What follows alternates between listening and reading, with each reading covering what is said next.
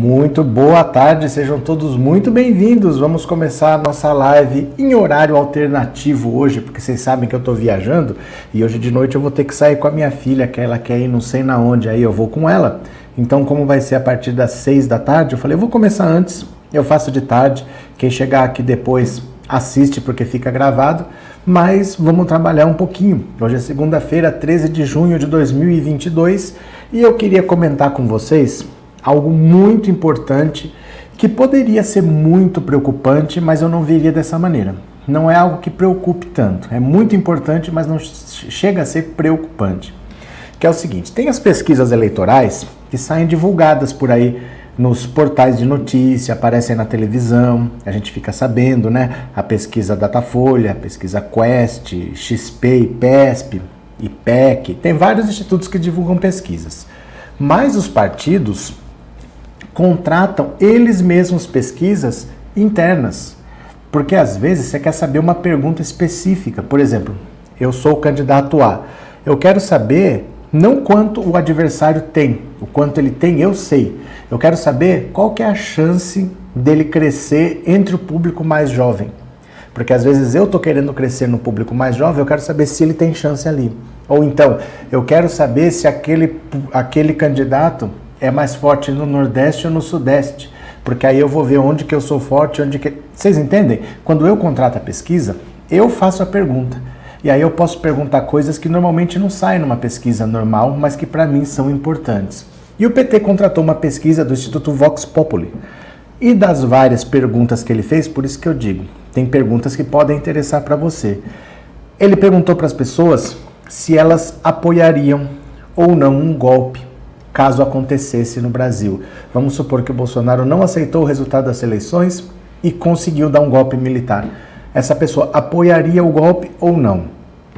E o número que assustou é que 10% do eleitorado diz que apoiaria sim, que acha que está certo. Se o Bolsonaro perder e achar que as eleições foram fraudadas, ele deveria dar um golpe, botar o exército nas ruas e não entregar o poder para quem venceu assusta pelo seguinte: 10% da, dos eleitores, o Brasil tem 220 milhões de habitantes, mas tem 150 milhões de eleitores.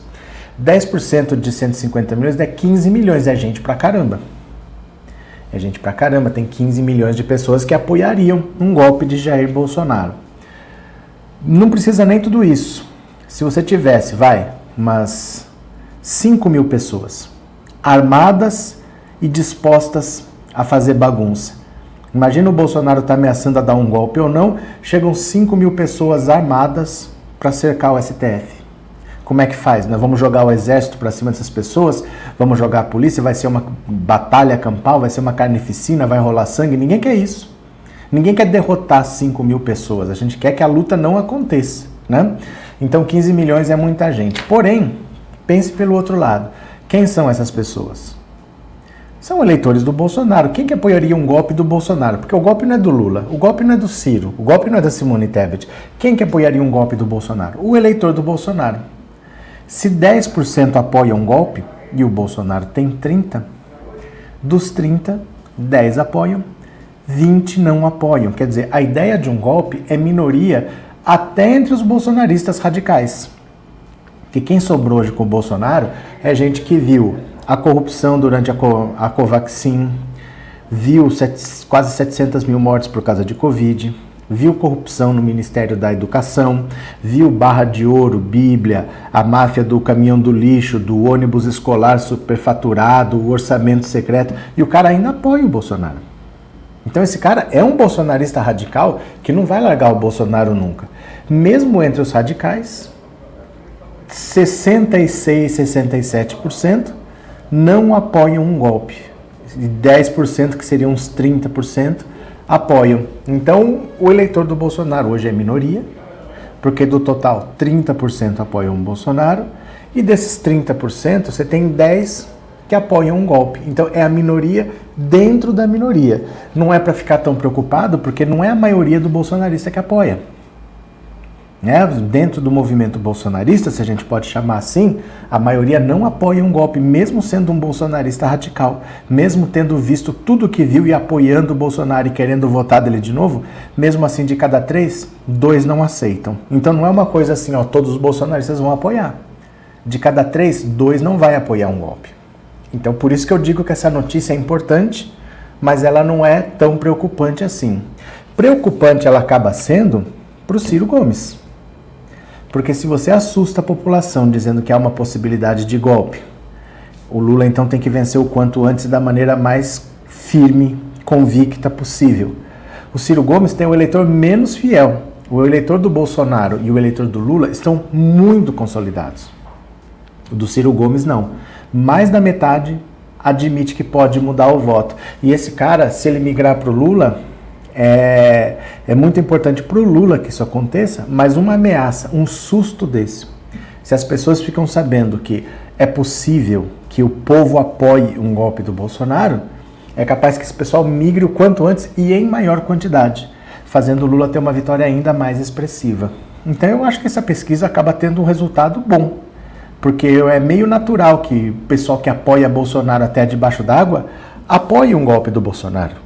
Eu ficaria até eu fico até surpreso de ser só um terço, que de 30% que vota no Bolsonaro, só 10 apoiam o golpe, porque eles apoiam tudo que o Bolsonaro fala. Eles apoiam a cloroquina, eles acham que vacina induz chip, eles apoiam qualquer besteira que o Bolsonaro fala. Por que não apoiariam um golpe? Né? Então acho que é até pouco. Mas para o Ciro é uma péssima notícia, porque o eleitor dele deve fugir mais rapidamente e em maior quantidade. E para Simone Tebet é um grande balde de água fria porque ela continua enroscada em 2%. Então essa história, ah, a melhor via para o Brasil é a Simone Tebet, o mercado financeiro querendo apoiar. Gente, Simone Tebet não vai para lugar nenhum. Ela não sai desses 2%.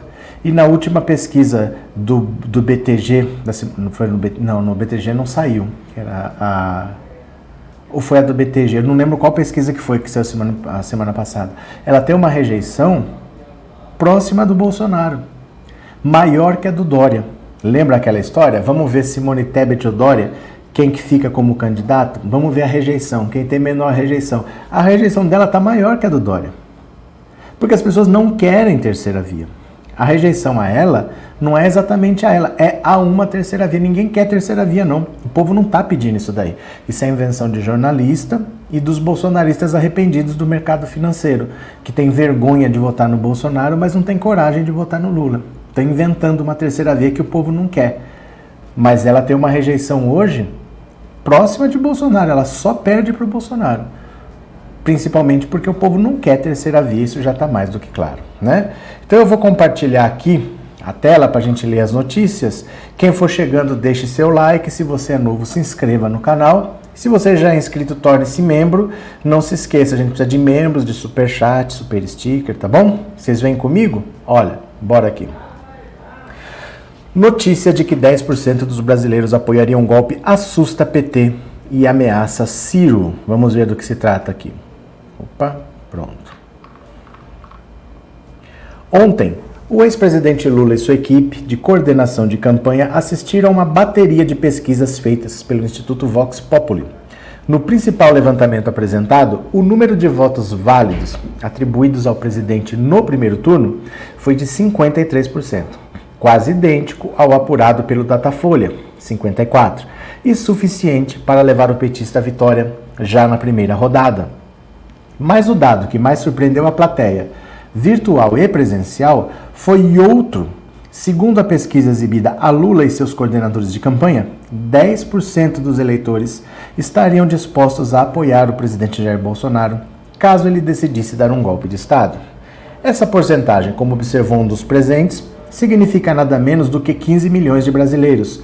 Mas, se chegar no dia 3 de outubro, Bolsonaro perder a eleição e disser que não sai do palácio, não é preciso mais do que mil pessoas para fazer um grande estrago.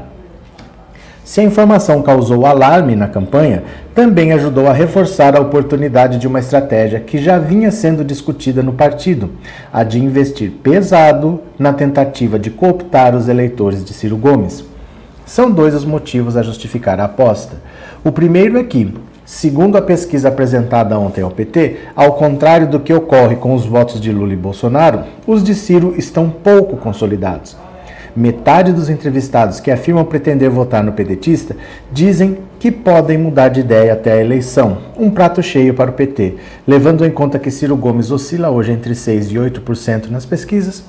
A metade desses votos poderia garantir a folga que o petista precisa para sonhar com o primeiro turno.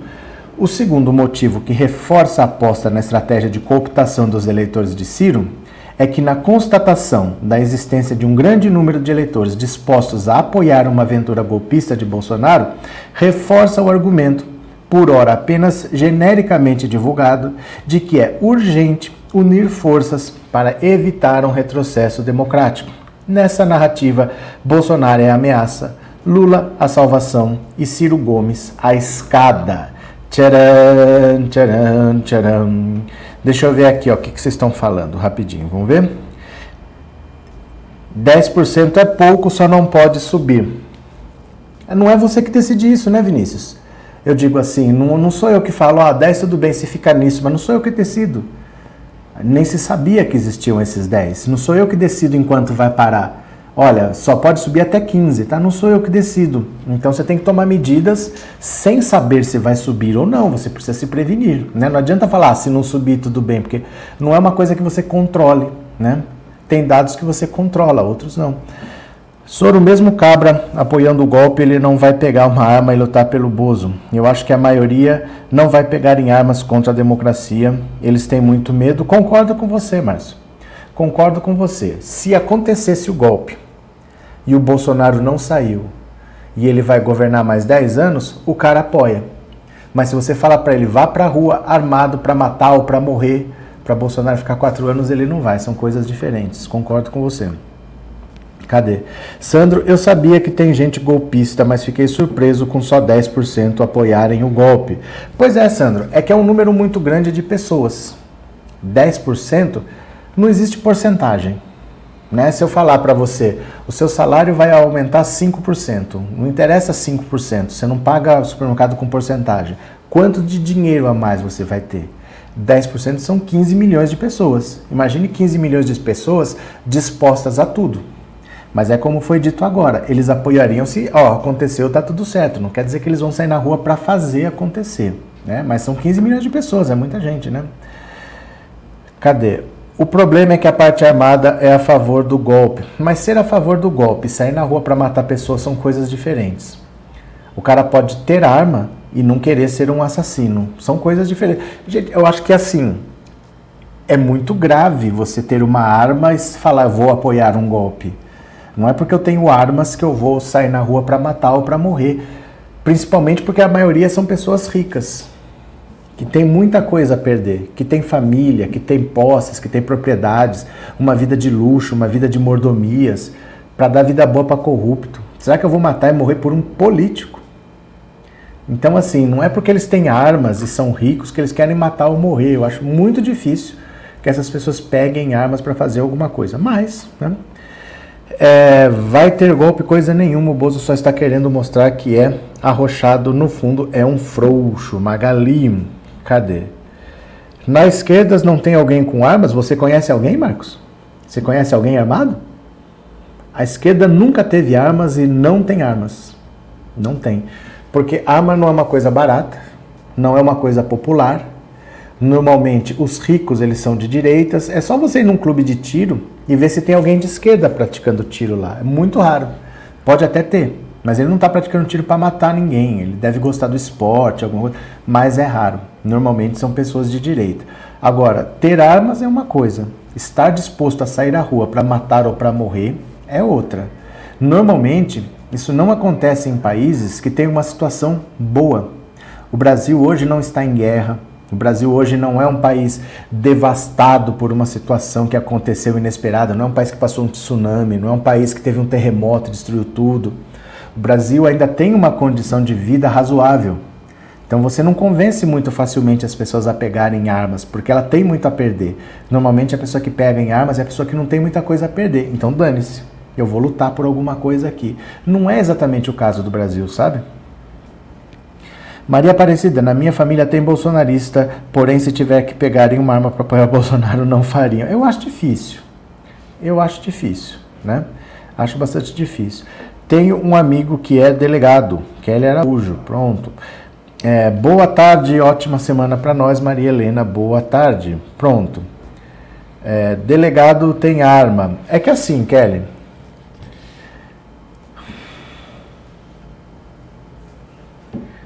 É diferente você estar trabalhando e surgir uma situação e você deliberadamente em casa você falar vou ali matar alguém para defender um político.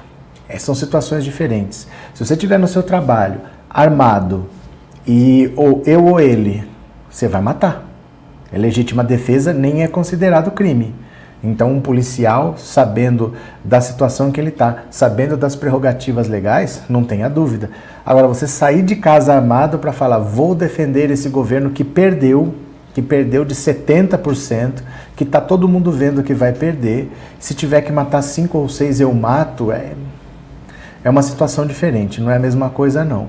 Mas já que essa matéria fala aqui do Ciro, vamos aproveitar que o Ciro já está até com folga, está alguns dias sem ser apurrinhado, vamos não perder o hábito. Olha aqui, ó. Já que essa matéria diz que isso preocupa Ciro, vamos aqui apurrinhar um pouquinho Ciro Gomes. Olha, está aqui a matéria. Pronto, ó. Olha, vamos lá. Segundo o Vox Populi, há no Brasil 15 milhões ah, vou até tirar esse no Brasil. Há 15 milhões de brasileiros dispostos a apoiar um golpe de Bolsonaro. Cada vez mais é urgente vencer as eleições. Opa! De maneira arrasadora e já no primeiro turno. Quem puder apoie Lula já em 02 do 10, hashtag desiste Ciro. Pronto. Segundo o Vox Populi, há 15 milhões de brasileiros dispostos a apoiar um golpe de Bolsonaro. Cada vez mais é urgente vencer as eleições de maneira arrasadora e já no primeiro turno. Quem puder, apoie Lula já em 2 do 10. Hashtag desiste Ciro. Hashtag Paris Mon Amour. Pronto. Aqui. Opa. Aí tuitamos. Aqui vai o link para vocês, ó. Pronto, vai o link para vocês. Já sabe o que tem que fazer, né? Clica lá, retuita com a hashtag Desiste Ciro, você comenta Desiste Ciro, vai nas outras postagens, não importa qual, o que você escrever, tudo que eu postei você comenta Coloca lá, hashtag Desiste Ciro, porque é importante ter uma quantidade grande de Desiste Ciro, cada vez maior, porque não é o Ciro, o Ciro já sabe, o Ciro já viu Desiste Ciro. É para que o eleitor dele veja e migre. Então apoia, ajuda, clica aí, vai lá no Twitter e vamos fazer a nossa parte, né? José Rolim, vamos ganhar no primeiro turno. Vamos sim. Vamos sim, viu, José? Vamos sim. Cadê? É, não dê tanta publicidade a isso. Pessoas que apoiam a ditadura sempre existiram e sempre vão existir. Faz sentido, Isabel. Vamos fazer assim: vamos enfiar a nossa cabeça debaixo da terra, igual avestruz. Vamos fazer de conta que não existiu a pesquisa. Só vamos olhar os dados que são bonitinhos. Isabel, nós estamos aqui para ver verdade e informação é a nossa arma. Tira do seu vocabulário esse negócio. Não fale disso. Não dê publicidade a isso. Não A nossa arma é a verdade. O Bolsonaro tem a mentira, tem as fake news. E você quer que a gente abra mão da verdade. Informação é a nossa arma. Nós temos que saber em que terreno nós estamos. Ninguém vence uma guerra sem saber quem é o seu adversário e o que você tem que enfrentar. Isabel, eu sei o que você está dizendo, mas não é assim que se faz. Não é olhando a vida cor-de-rosa. Principalmente se você resolveu debater política. Né? Se você quiser discutir política, você tem que saber todos os ossos que tem no caminho. Não é, ah, não, deixa isso para lá, não fala disso não. Acorda para a vida, viu, Isabel? A vida é dura. Bora. É, Aparecida, pois na minha família tem loucos que fariam isso. Ah, em teoria, em tese, viu? Eles falam que fariam, mas se fariam mesmo é outra história. Tem gente que fala de tudo. Fazer é outra coisa, né? Cadê quem mais? É, se o Bozo covarde sair na linha de frente, comandando a turma do golpe, eu mudo de lado e apoio ele também. Como é que é, Ned? Se o Bozo covarde sair na linha de frente, comandando a turma do golpe, eu mudo de lado e apoio ele também. Eu entendi a sua ironia. Eu acho que ele não faz isso. O que eu acho que vai acontecer é um palpite. Não tenho nenhuma base para falar. É só um palpite que eu tenho. 2 de outubro, eleição do Lula no primeiro turno, festa, PT comemorando, esquerda comemorando tal. Todo mundo do lado do Bolsonaro fica esperando para ver o que vai acontecer. Aí o dia acaba, não acontece nada, e no outro dia eles estão esperando, porque o Bolsonaro é presidente ainda até dezembro. O Bolsonaro ainda tem três meses para ser presidente, mesmo derrotado.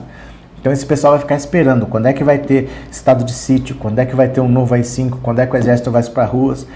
Aí passa um dia aí, e o Bolsonaro não fala nada, o Bolsonaro não dá entrevista, o Bolsonaro não toca no assunto e ele fala que tem alguma coisa, mas não fala o que. E passa uma semana e aí o pessoal e aí não vai acontecer, não vai, e não vai acontecer nada. Esse pessoal vai cair em depressão profunda. Eles vão ficar esperando uma atitude, uma atitude que não virá e acabando o mandato, Bolsonaro vai ter que passar o poder, mesmo que ele não transmita ele pessoalmente, como o Trump fez. O Trump saiu pela porta dos fundos e não entregou a, chave, a faixa para o Biden. Mesmo que ele faça isso, eu até prefiro que ele não vá infectar Brasília, que ele saia de lá o quanto antes. Se ele quiser sair de lá três meses antes, não tem problema. Mas ele tem que passar o cargo para o Mourão, não para o Lula, né? Mas eu acho que esse pessoal vai cair em depressão, vai ficar esperando alguma coisa que não virá, que não virá, que não virá. E o Bolsonaro não vai liderar nada porque ele nem nasceu para isso, viu? Cadê? Cadê? Boa tarde, Aparecido. Bolsonaro vai tentar dia 7 de setembro de novo, igualzinho no ano passado. E vai acontecer de novo o que aconteceu no ano passado. Não vai acontecer nada, ainda mais a um mês das eleições. Ainda mais ele já tendo tentado, todo mundo sabendo que ele pode querer fazer alguma graça vocês lembram que um mês antes, antes do 7 de setembro, não foi um mês, foi 15 dias antes. Foi dia 25 de agosto. Era o dia do soldado. E o Bolsonaro ia falar. Ia estar perto do 7 de setembro. Ele poderia inflamar. E ele, todo mundo com medo do que ele fosse falar. Ele nem falou. Quem falou foi o, o chefe do, do exército. Foi o comandante do exército que falou. E falou em estabilidade, falou em tranquilidade.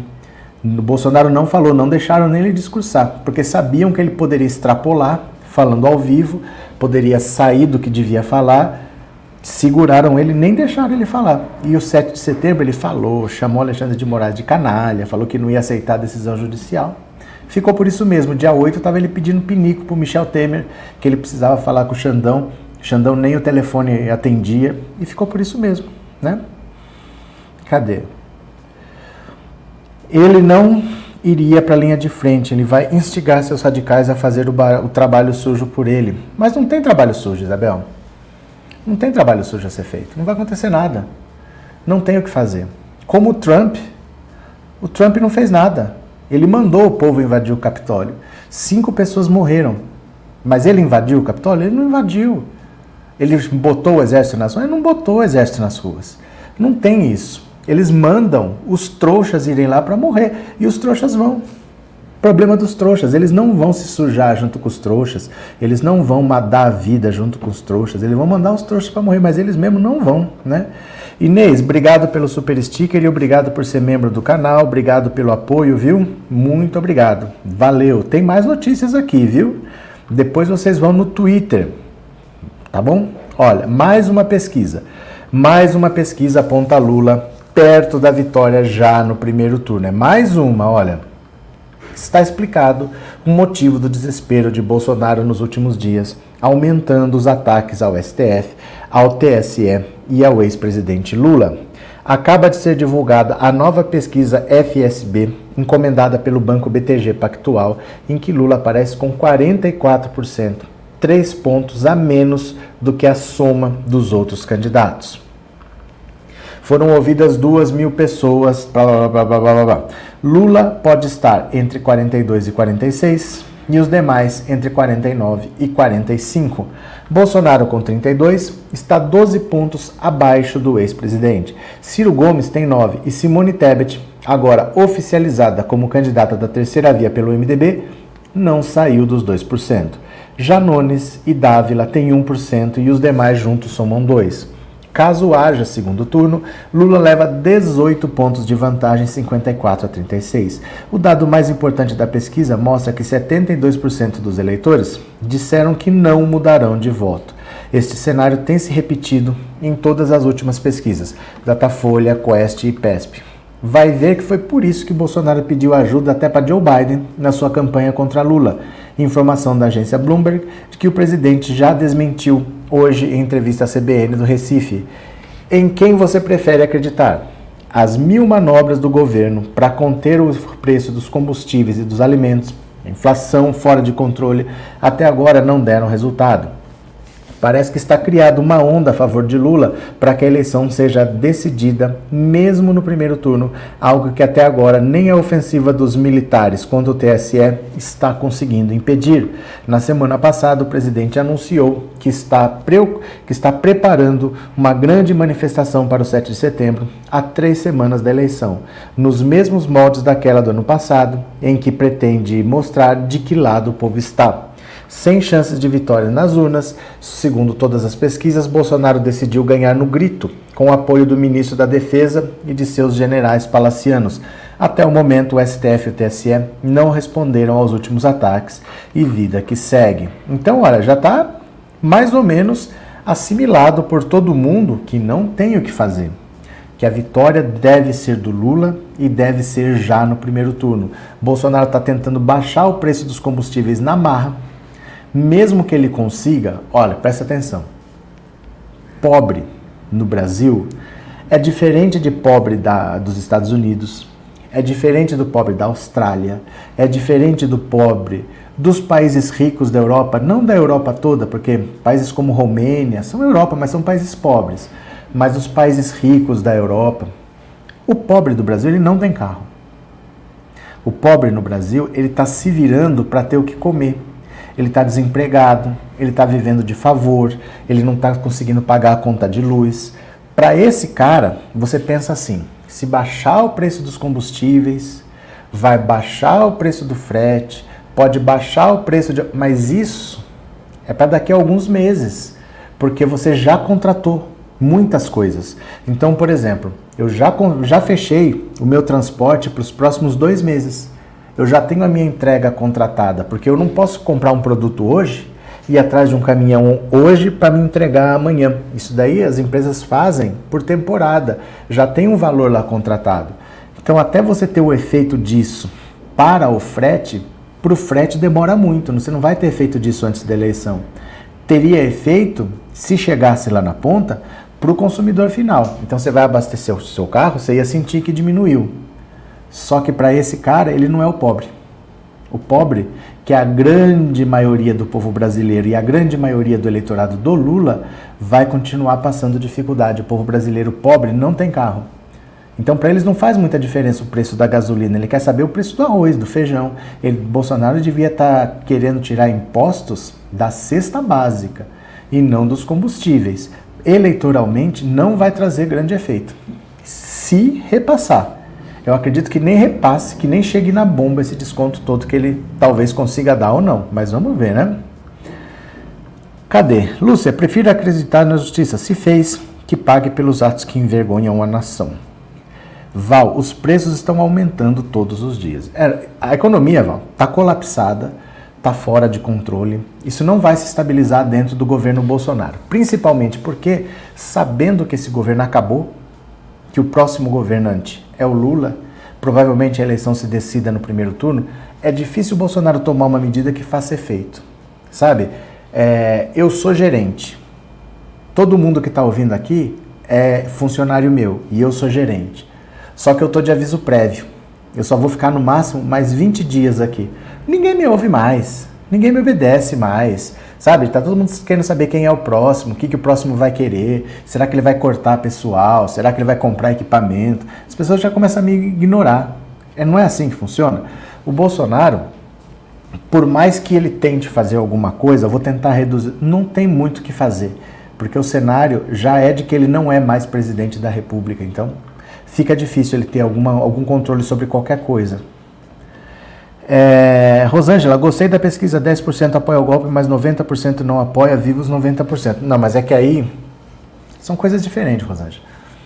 Não é para comemorar 90% não apoiar golpe, porque é a mesma coisa que você falar assim: ah, só 10% são a favor de legalizar o assassinato e 90% são contra. Viva quem é contra o assassinato. Não, não pode ter ninguém a favor de golpe.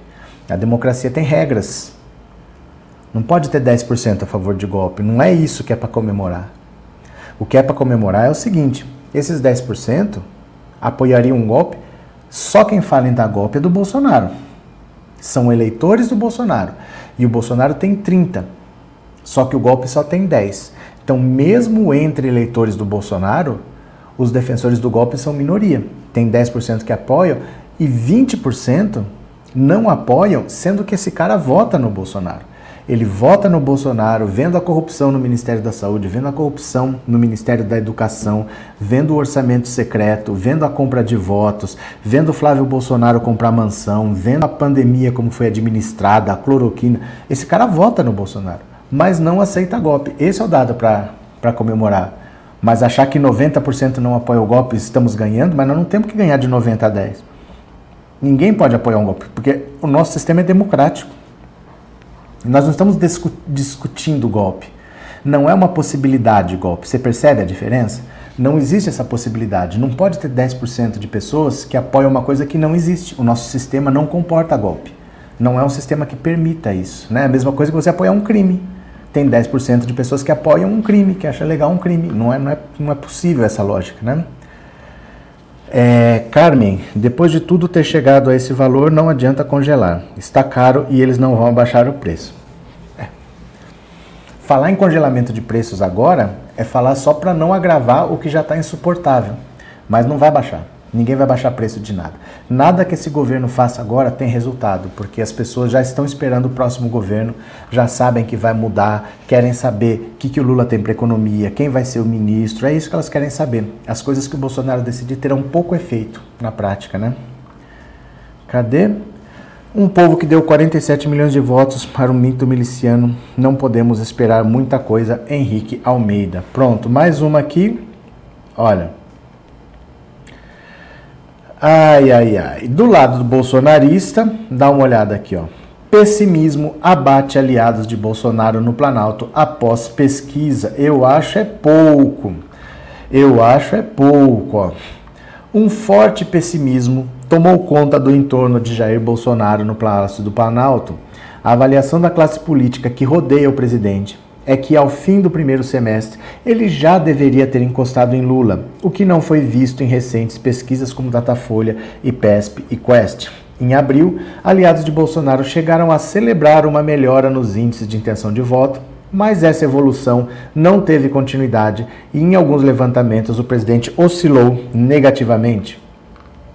Na última pesquisa Datafolha, no final de maio, Lula apareceu com 48% das intenções de votos válidos e Bolsonaro com 27% na estimulada. Na IPESP, na semana passada, o presidente teve 45% e o atual 34%, também na estimulada. Já na Quest, no mesmo tipo de pesquisa divulgada nessa quarta, o petista apareceu com 46 e Bolsonaro com 30. Então, olha só, eu não sei de onde que esse pessoal tirou que o Bolsonaro estava crescendo. Eu falei para vocês, o Bolsonaro não está crescendo. O que está acontecendo é que o Sérgio Moro saiu, o voto do Sérgio Moro dificilmente vai para o Lula, porque é um eleitor lavajatista. Dificilmente esse cara vai votar no Lula. Uma boa parte migrou para o Bolsonaro e ele teve um aumento. Mas esse não é o eleitor do Bolsonaro que cresceu, é o eleitor do Sérgio Moro que migrou para a opção bolsonarista. Passou esse primeiro momento em que houve essa migração, está estagnado. Estava estagnado antes, está estagnado agora. O aumento que teve não foi um crescimento, foi simplesmente uma migração de votos. E pior do que isso é você pensar no seguinte: é, o Bolsonaro para crescer ele tem um limite. Ele chega uma hora que ele não tem mais onde buscar voto, porque todo mundo já se definiu. Tem o Lula com 48, o Bolsonaro com 27, dá 75. Normalmente 10% toda eleição votam branco e nulo. Então você já tem 85 que você já sabe o que, que é. Mais o Ciro com 7, dá 92. Mais a Simone Tebet com 2, 94. Mais o André Janones com 2, 96. Mais o Pablo Marçal com 1, 97. Mais os outros todos somados que dão 1 e pouco por cento. Dá 98, 99. Onde é que você vai crescer? Não tem muito voto para crescer. O Bolsonaro, para crescer, ele precisa roubar eleitor do Lula. O que faria um eleitor abandonar o Lula para votar na continuidade do governo Bolsonaro, o governo da inflação, o governo do desemprego, o governo do descaso. Por que um eleitor do Lula faria isso? É muito difícil a situação dele. Então, quem estava sonhando que o Bolsonaro estava crescendo, eu falei, Bolsonaro não está crescendo, ele está herdando votos do Sérgio Moro. Depois que essa transferência se concluiu, estagnou o crescimento dele e ele não tem votos para buscar. Hoje você precisa de converter o Lula para crescer só com desistência. Dificilmente ele cresce do patamar onde ele está. Não tem muito voto para buscar. A não ser que migre voto do Ciro Gomes, né? Cadê? Boa tarde para nós, boa tarde, Nadir. Eu voto só nos candidatos da esquerda, Lula, Haddad e Boulos. Cadê? É sério sim, veja Estados Unidos, Estados Unidos unidenses apoiando o Trump. Até hoje, veja a Ucrânia apoiando Zelensky, muito mais absurdo do que aqui no Brasil são loucos extremistas de direita. É que assim, Gil, o caso do Trump nos Estados Unidos é um pouco diferente, porque o Trump, ele foi um bom presidente internamente. Ele não foi para quem é estrangeiro, porque ele era um cara racista, homofóbico, machista. Então, assim, para quem não era americano, foi uma época de treva, uma época de fake news, uma época de um monte de coisa mas internamente a economia americana estava vivendo pleno emprego. Então muita gente apoiava o Trump nem porque gostava dele, mas o governo dele, o Trump é um empresário. A diferença do Trump para o Bolsonaro é essa. O Trump sempre trabalhou a vida toda, ele tinha negócios, ele construiu empresas, ele administrou muito bem internamente, a economia americana estava muito boa. Então por isso ele ainda tem apoio e ele pode voltar. O Zelensky é outro caso. A Ucrânia sofreu um golpe em 2016, um golpe de extrema direita e eles estavam com um governo de orientação claramente nazista. Os nazistas tomaram o poder lá. É um caso diferente. Não, é complicado ficar misturando o Trump e o Zelensky, o Bolsonaro, porque todo mundo é extrema direita, que os motivos porque cada um chegou ao poder são, são diferentes, né? Cadê que mais? Henrique, tem que lembrar que a porcentagem para vencer em primeiro turno é em cima dos votos válidos. São excluídos brancos e nulos. Lula está com 46 em cima dos votos válidos? Não, é intenção de voto. Depende da pesquisa, não sei de que pesquisa você está falando agora, né? Porque tem pesquisa para todo lado, mas, mas a tendência de todas elas é vitória no primeiro turno, porque se ele não está já ganhando no primeiro turno, quando você vê os votos válidos, ele está muito perto, é coisa de 1%. Sabe? 1% quando falta 1%, você não precisa ganhar 1%. Porque se diminuir meio e aumentar meio, já desaparece esse 1%. Né? Tem 1, mas diminui meio aqui e aumenta meio aqui, acabou esse 1%. Então, é muito pouco que precisa, caso precise.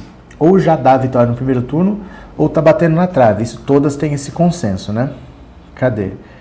Marcos, esses 10% são os bilionários, os que ainda têm emprego, se acham ricos. Marcos Mendes. Pronto, deixa eu pegar mais uma aqui para vocês, ó. Olha a situação.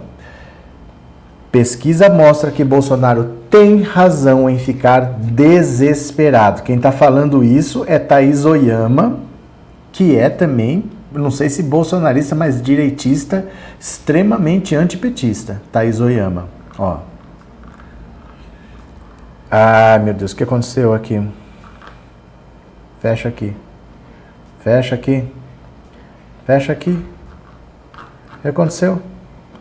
Aí voltou. Não entendi. A inflação está roendo os calcanhares do candidato Jair Bolsonaro.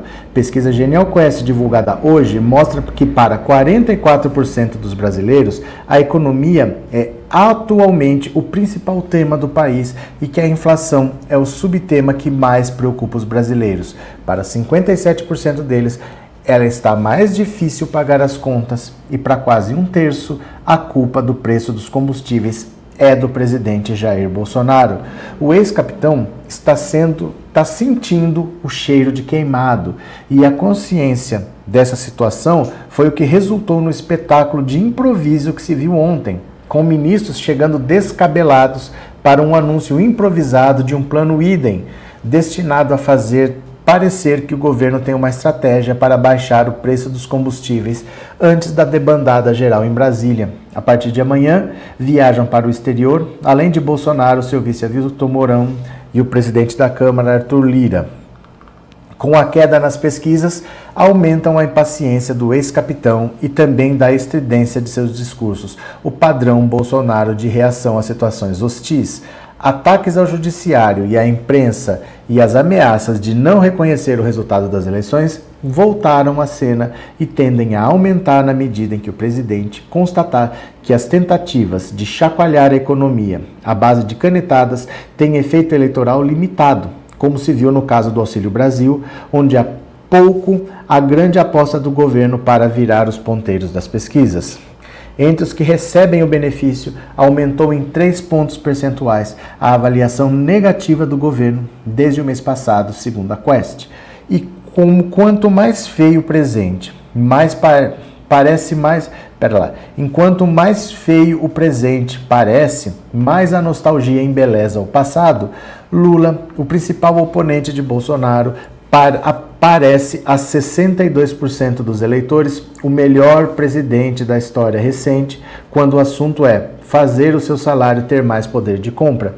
Bolsonaro está desesperado e dá mostras disso. Seu exercício imaginário de soldadinhos de chumbo já adentrou o campo de batalha. Então veja só, não tem muito para onde fugir. Não tem muita. A situação é grave, ele sabe, o país está sem controle, a economia está abandonada, está em colapso, a eleição dele está completamente ameaçada já no primeiro turno e pouca coisa do que ele faz tem efeito. A grande cartada, lembra, tinha que aprovar a PEC dos precatórios. A PEC dos precatórios. O precatório é, um, é uma dívida que a justiça já condenou o governo a pagar. Você tem que pagar. Eles fizeram uma PEC autorizando o governo a dar um calote nessas dívidas. O governo não ia pagar, aí ia sobrar dinheiro. Sobrando dinheiro, ele ia fazer o Auxílio Brasil. E esse Auxílio Brasil ia ser o Bolsa Família com valor dobrado. O valor médio de 200 reais do Bolsa Família ia passar para 400 no Auxílio Brasil. Não rendeu um voto para ele. A maioria das pessoas que recebem o Auxílio Brasil apoiam Lula. Essas coisas não têm muito efeito prático assim, porque não são surpresas. Você vê que é uma proposta eleitoreira, que ele não está preocupado com o povo. É diferente quando você se esforça para fazer alguma coisa para melhorar a vida do povo, o povo fica grato para você para sempre. Mas quando você faz isso só vale até dezembro, é só porque você tem objetivo eleitoral, o povo não liga. Então ninguém caiu nessa do Auxílio Brasil. E agora ele vai tentar fazer o que não deu certo com o Auxílio Brasil, ele quer que dê certo com os combustíveis. Também não vai dar certo. O pobre brasileiro não tem carro. Tá? O pobre brasileiro não é o pobre americano, não é o pobre australiano, não é o pobre europeu. O pobre brasileiro não tem carro. Baixou o preço dos combustíveis, muito pouca coisa vai ser sentida pelo pobre. E é o pobre que é o problema dele. Ele tem a maior parte do eleitorado entre os mais ricos e entre o pobre, quem tem maioria é o Lula. Ele dificilmente consegue mexer ali, né? Cadê? Por que a XP não soltou a pesquisa? Será porque? Boa tarde. Ô, Ângela, notícia velha, hein? Já falamos bastante de, de XP aqui. Já falamos bastante. Simone Tebet é traíra, não confio nela, esconde o leite. É que assim, Nadir, tanto faz. Esses 2%, nesses 2% ela vai morrer. Ela não sai disso daí. Não sei se ela chega a ser candidata mesmo. É, é que a vantagem que ela tem, ela tem uma vantagem, ela é mulher. Então ela usa a cota feminina e a cota feminina, se não for usada por ela, vai ser usada por alguma mulher do partido e o partido normalmente não aposta nas mulheres. A lei obriga que você tenha 30% de candidaturas femininas. A maioria dos partidos convida a pessoa que às vezes nem quer ser candidato só para cumprir a cota feminina.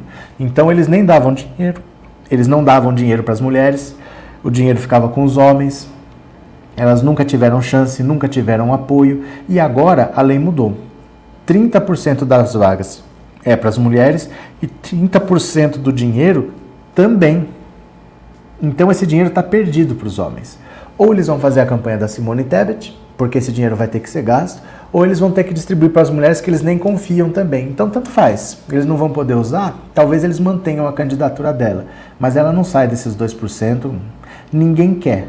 A verdade é que ninguém quer. O maior empecilho da Simone Tebet é que ninguém quer Simone Tebet, ninguém quer terceira via, ninguém quer. Ou pessoas, as pessoas querem Lula ou querem Bolsonaro, mas ninguém quer nada fora disso, não, viu? É, parece que vem aí mais um aumento dos combustíveis. É, Márcio, ninguém está mexendo no preço dos combustíveis, eles estão mexendo nos impostos. Então, se a Petrobras aumentar o preço lá, é inevitável. Não tem o que fazer, porque eles não estão mexendo na política de preço da Petrobras, estão mexendo só nos impostos, né? É verdade, não tem mesmo, eu sou uma delas. Do que, Maria? Do que está falando? Newton, não é que apoio o Bozo, é porque são tão corruptos como ele e a corda gado. De quem? Quem são tão corruptos, Newton? Não entendi. Está cheio de mulher traíra nesse meio político. Não, não, é que assim, Liliane, é que eu não sei o que, as pessoas esperam de uma mulher na política.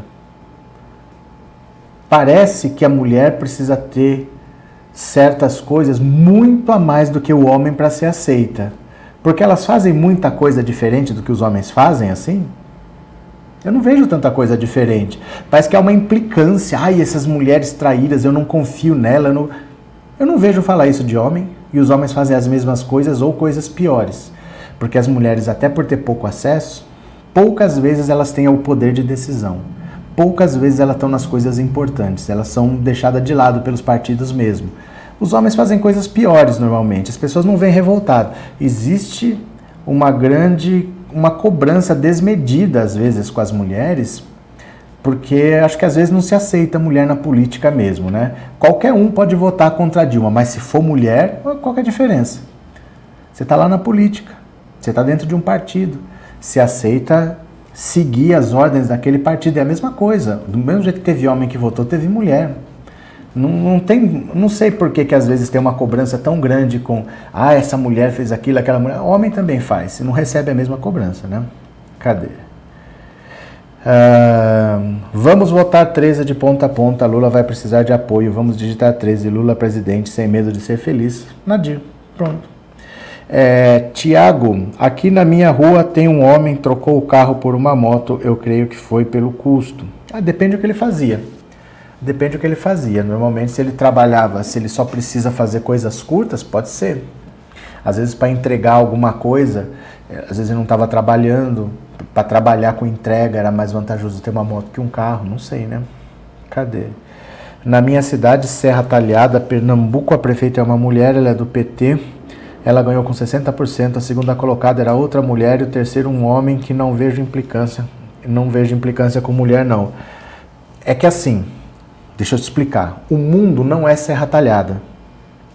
O mundo é um pouco maior do que serra talhada. Então não adianta você olhar para o seu bairro, para sua cidade e você deduzir o que acontece no mundo. É só você pegar qualquer estatística e você vê a quantidade de mulheres que tem na política, a quantidade de mulheres na política que têm cargos relevantes, importantes, o quanto de dirigentes mulheres há nas empresas, qual é o salário médio de uma mulher e de um homem na mesma função. Então não adianta você me trazer um exemplo de serra talhada e achar que o Brasil é um paraíso em que homens e mulheres têm os mesmos as mesmas possibilidades, né? A gente tem que pensar num, num horizonte um pouco maior, valeu? Eu sei, Marylandes, as pessoas se vendem, infelizmente. Depende que pessoas falavam isso do Auxílio Brasil, que o Bolsonaro ia dar um aumento e que ele ia se reeleger, e não aconteceu nada disso, né? Então fiquem tranquilas aqui, ó. E Simone Tebet, já que estamos falando das mulheres, olha, pesquisa que dá Simone Tebet empacada é balde de água fria na Faria Lima. Olha lá, ó. 2%, gente, vai morrer nisso daí. Um balde de água fria caiu sobre a Faria Lima nesta segunda-feira gelada. Simone Tebet ungida a melhor via para o Brasil em manifesto divulgado na sexta-feira por um grupo de 300 empresários e economistas, apareceu empacada em 2% de intenção de votos na pesquisa BTG-FSB, publicada hoje. Mas a pior notícia para senadores e seus apoiadores é outra. Segundo o levantamento, não apenas o número de intenções de voto de Tebet estacionou, tampouco se mexeu a porcentagem que indica a possibilidade de crescimento futuro de seu nome. A taxa de potencial de votos da senadora era de 13% há três meses e continua sendo 13% agora. Simone Tebet diziam há pouco, há pouco especialistas em pesquisas, tem características capazes de fazer dela uma candidata mais competitiva do que Ciro Gomes. Ao contrário do que ocorre com o ex-governador do Ceará, em sua quarta disputa presidencial nesse ano, o nome Tebet não soaria vencido para o eleitorado. Mas o fato de ter um perfil conservador, ter baixa rejeição, pertencer a um partido estruturado e com capacidade nacional e ser mulher fariam dela uma estrela em ascensão em segmentos importantes. A profecia teria sido mais a profecia teria tido mais chances de se realizar caso o eleitorado soubesse antes que Simone Tebet existia e poderia ser uma opção de voto. A hipótese de fazer da senadora a cabeça de chapa de uma coligação entre MDB, PSDB, Cidadania e União Brasil foi colocada na mesa há quase sete meses.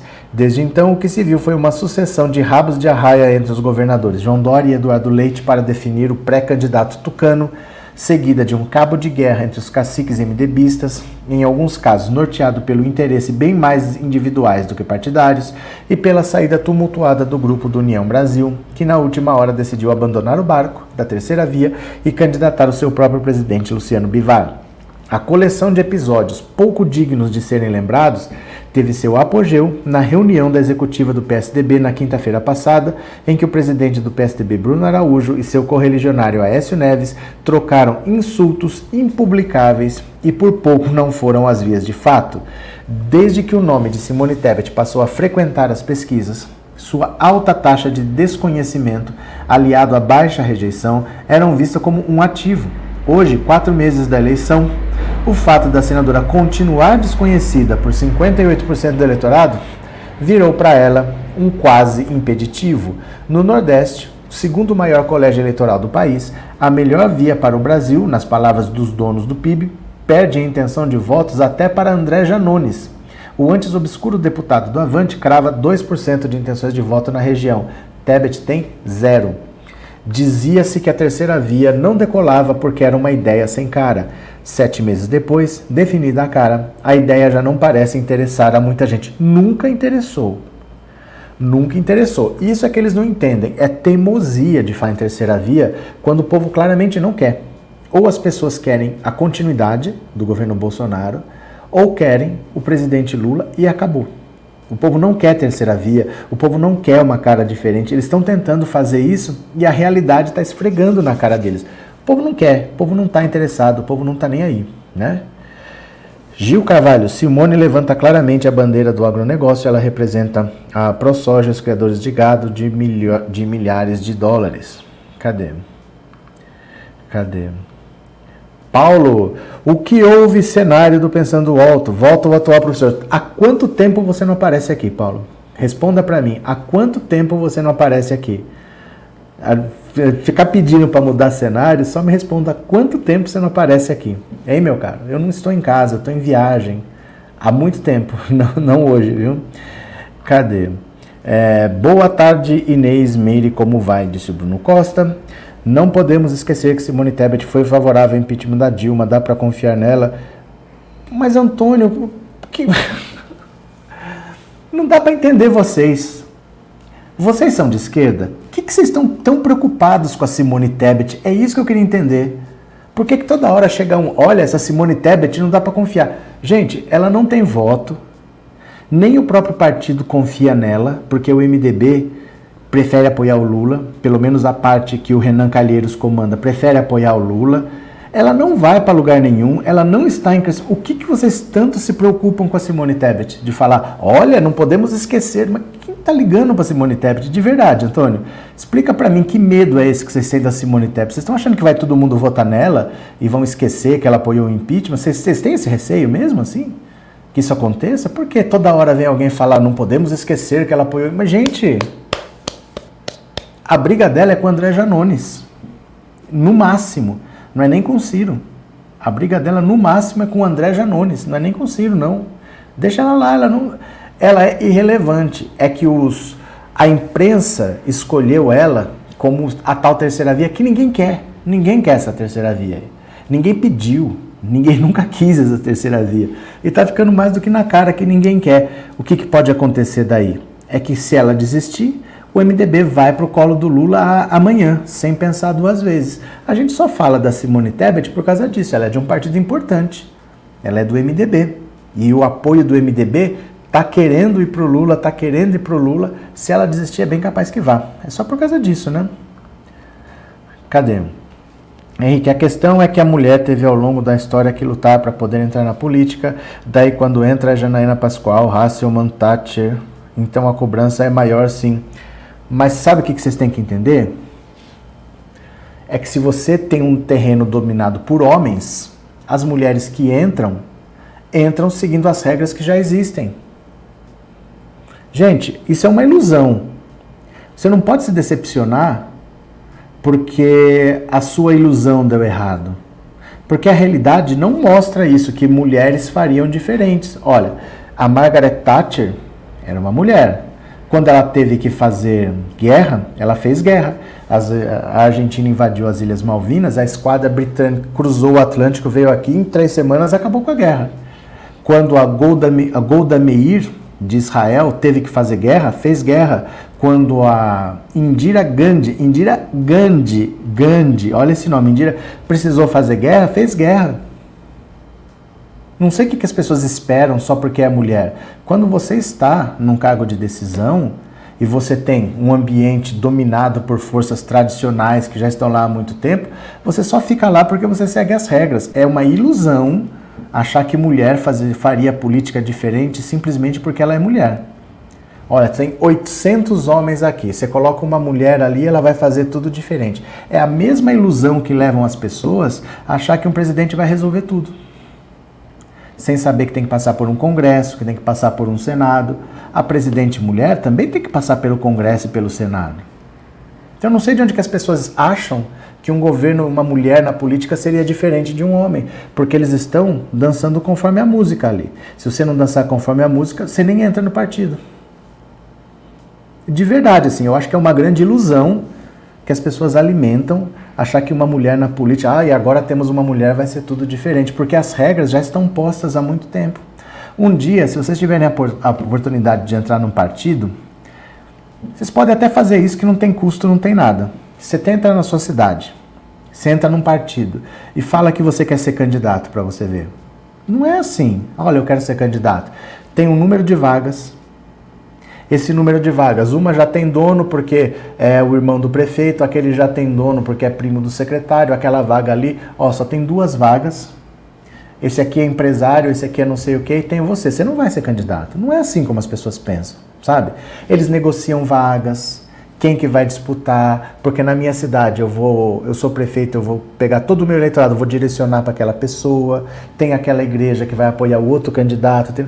A política não é assim como vocês pensam. Olha, eu esperava que uma mulher fosse diferente. Não tem por que vocês pensarem assim. Tá? Porque as regras já estão postas. Se um dia a gente conseguir mudar as regras, talvez uma liderança diferente consiga surgir.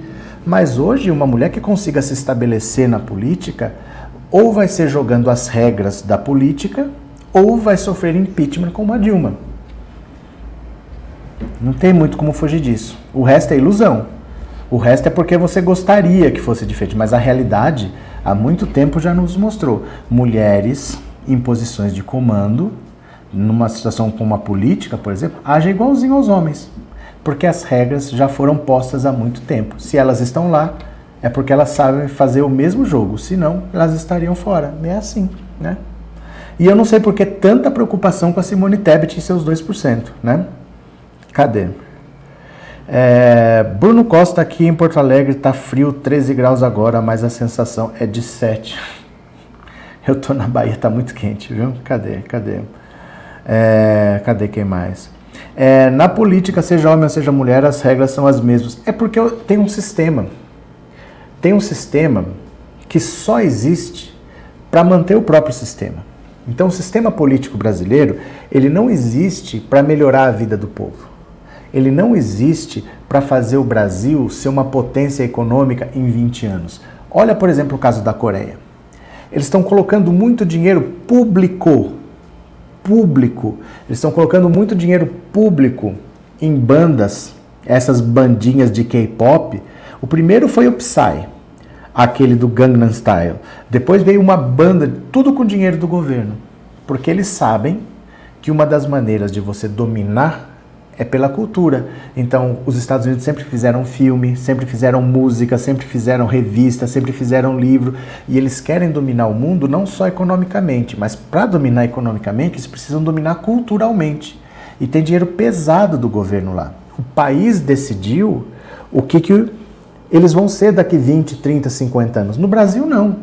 O sistema político no Brasil só existe para manter o próprio sistema de pé. Então tudo que eles querem é conseguir mais um mandato, conseguir ter acesso a mais verba, conseguir destinar dinheiro para lá e para cá. Pouca gente ali está interessada em fazer alguma coisa. A maioria não está. A maioria só está interessada em manter o próprio sistema funcionando. Uma mulher que consiga entrar, normalmente é a mulher que joga essas regras. Senão ela nem fica. Senão ela não fica. Então, eu não sei, de verdade. Na verdade, eu não sei qual é essa ilusão de que, ah, mas só aparece Joyce Raça. Mas na política só vai ser assim mesmo. Porque a política não dá brecha para outros pontos de vista assim. Talvez num partido específico, talvez numa situação específica, mas vão ser exceções. Em regra, as mulheres que aparecerem na política vão ser muito próximas aos homens. Isso é uma regra. As exceções podem acontecer, mas as, as exceções tendem a sofrer impeachment também, né? Cadê? É, Suzette, tem que derrubar esse sistema maldito. Mas quem? Mas quem? Né? Mas quem? Aí é que tá. Vamos continuar aqui, ó. Vamos falar, ó. Sabe a Roberta Luxinger? A Roberta Luxinger, que não sai do calcanhar do Sérgio Moro. Eu falei para vocês, o PT vacilou. Para mim é inexplicável isso. O Alexandre Padilha e outros deputados do PT entraram com uma ação no TSE pedindo a impugnação do domicílio eleitoral do Moro, da transferência do Paraná para São Paulo. Conseguiram. O Sérgio Moro não pode se transferir para São Paulo. Se ele quiser disputar a eleição, ele disputa pelo Paraná. Porém, não incluíram o nome da Conja. Sabe Deus por quê? Para mim não tem a menor explicação por que, que eles não fizeram isso. Mas essa empresária, Roberta Luxinger, ela fez uma outra ação, acusando o Sérgio Moro e a Rosângela Moro de fraude, de ter cometido crime que são coisas diferentes. Uma coisa é, por exemplo, eu chego lá no INSS e falo, olha, eu quero me aposentar. Aí a moça fala, olha, o senhor ainda não tem direito por causa disso, disso, disso, o seu pedido está negado. Eu pedi, não me deixaram, eu vou para minha casa. Outra coisa é falar, olha, esse documento foi fraudado, esse documento é falso, isso aqui não existe, o senhor está preso. Uma coisa é eu não ter direito, outra coisa é eu ter cometido um crime o Alexandre Padilha e o PT disseram que o Moro não tinha direito de transmitir, porque ele não tinha domicílio eleitoral em São Paulo. Ela não. Ela acusou o casal, os dois, os dois, de cometer crime. E a ação dela gerou um inquérito na Polícia Federal e o delegado já ouviu o depoimento do Moro, do conge e da conja e não se convenceu. O inquérito ainda está rolando. Agora o que, que ela fez? Pegou a decisão do Alexandre Padilha e incluiu no processo dela para dizer, olha, o TSE já não deu o direito do Moro se transferir, mas é mais, eu quero que ele vá para cadeia por ter cometido crime eleitoral. Dá uma olhada aqui, ó, o bicho tá pegando. Empresária que acusa Moro de fraude vai incluir a decisão da Justiça Eleitoral na denúncia. Olha, a empresária Roberta Moreira Luxinger que acusa Sérgio Moro e a mulher dele, Rosângela, de fraude na tentativa de mudar o domicílio eleitoral para São Paulo, vai apensar a decisão do TRE do Estado de São Paulo contra o ex-magistrado na notícia crime que ela sustenta perante a Justiça. Aqui é muito mais grave o que ela está denunciando, hein? Na terça, o TRE considerou que a transferência do título de eleitor de Moro era irregular, já que ele não conseguiu provar que de fato morava na capital paulista e que tinha vínculos com a cidade. Com isso, o ex-ministro da Justiça não pode ser candidato a qualquer cargo pelo Estado. A empresária afirma na notícia crime que a mudança de domicílio eleitoral do casal teria, sido, teria se dado mediante possível fraude e informação falsa no cadastro eleitoral. Uma das evidências ela, eles apresentaram requerimento de transferência de domicílio nos dias 29 e 30 de março, dizendo que moravam na cidade. O contrato de aluguel do flat que apresentaram como moradia, no entanto, só passaria a valer no dia 1 de abril. Com base na peça, o promotor eleitoral o promotor eleitoral Reinaldo Mapelli Júnior decidiu em maio requisitar a abertura de inquérito à Polícia Federal para apurar eventual crime.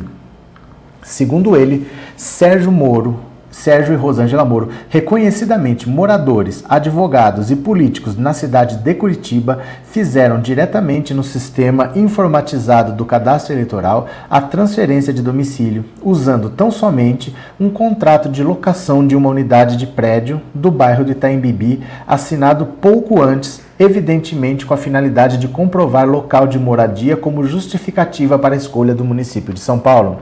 A situação, por si só, diz ele, exige uma investigação criminal para verificar se, infra se, a infração foi fraudulenta ou não. A empresária é representada pelas advogadas Gabriela Araújo, Maíra Réquia, Priscila Pamela dos Santos, da banca Araújo Réquia Santos, Sociedade de Advogados. O advogado Gustavo Guedes, que defende Moro, afirma que, fechado o contrato, aquele passou a ser o endereço de Moro. Ele tinha acabado de locar o imóvel e só não tinha feito ainda a ocupação física por questões burocráticas do prédio. O processo na área eleitoral foi encerrado, já que Moro decidiu não recorrer da decisão do TRE. Então, olha só. A situação eleitoral do Sérgio Moro está definida. Ele não teve a transferência aceita para São Paulo ele não pode ser candidato por São Paulo, ele continua sendo um eleitor do Paraná, ele pode ser candidato a, a ser eleitor pelo Paraná. Porém, criminalmente, ele está sendo acusado, os dois, ele e a esposa, de terem forjado documentos. Então eu apresento aqui, ó, um documento que diz que eu moro lá, só que eu tenho que ter no... está morando lá há 90 dias. E ele apresentou um documento de dois dias antes. Ele então ele não mora lá há 90 dias como ele diz que mora. Ele mentiu isso é uma fraude eleitoral. Ele está querendo fraudar as eleições. Isso dá até cinco anos de cadeia. É meio sério que ela está acusando o Sérgio Moro e principalmente ela está acusando os dois. O Alexandre Padilha, eu não sei por que, que ele acusou só o Sérgio Moro, porque ele conseguiu. O mais difícil que era conseguir, ele conseguiu. E ele não envolveu a Rosângela Moro. Se o Moro, por exemplo, não conseguir ser candidato ao Senado, ele for candidato a deputado federal, podem os dois se eleger, um pelo Paraná e um por São Paulo. Fica até melhor do que um roubando o voto do outro, né? Cadê que mais?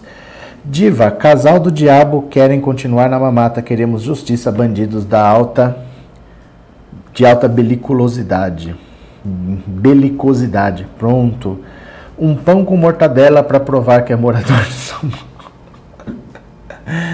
É que assim, você não precisa exatamente morar, mas você tem que ter vínculos com a cidade. O vínculo pode ser é, profissional, econômico, político ou afetivo. Então, por exemplo, se eu tenho uma família que mora em tal lugar e eu sempre viajo para lá, tal, eu posso ter um vínculo afetivo com aquilo lá.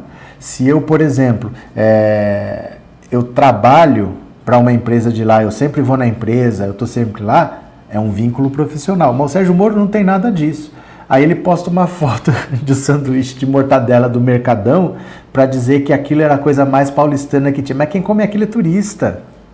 Quem come aquilo não é paulistano, porque está lá no mercado municipal exatamente porque é um lugar de turista, é um lugar que foi reformado para receber turista. Então não é uma coisa. O paulistano não sai de casa para comer pão com mortadela do, do mercado municipal, né? Andréa Luxinger é pré-candidata a deputada estadual. Acho que federal, viu? Se não me engano, federal. Cadê quem mais? Boa tarde, Val Silva. Boa tarde. Vamos ver mais uma aqui, ó. Vamos ver mais uma? Vamos fazer o seguinte, vamos aproveitar. Vamos aproveitar. Vamos ver se esse, se esse menino trabalhou hoje. Vamos ver a agenda oficial do presidente da República. Cadê? Vamos ver se esse menino trabalha hoje, né?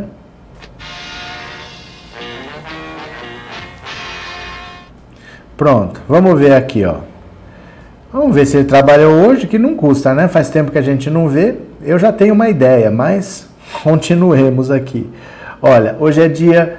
É, hoje é dia 13, né? Então deixa eu ver aqui. 13 de junho. Pronto. Vamos ver se esse menino trabalhou no dia 13 de junho. Vamos ver o que tem na agenda dele para hoje. Ó, já, no, gente, acabou a agenda dele. acabou. Conversou com o Bruno Bianco das 11 às 11h30, a GU. E depois das 3 às 3h30, conversou com o Pedro César Souza, que é o jurídico.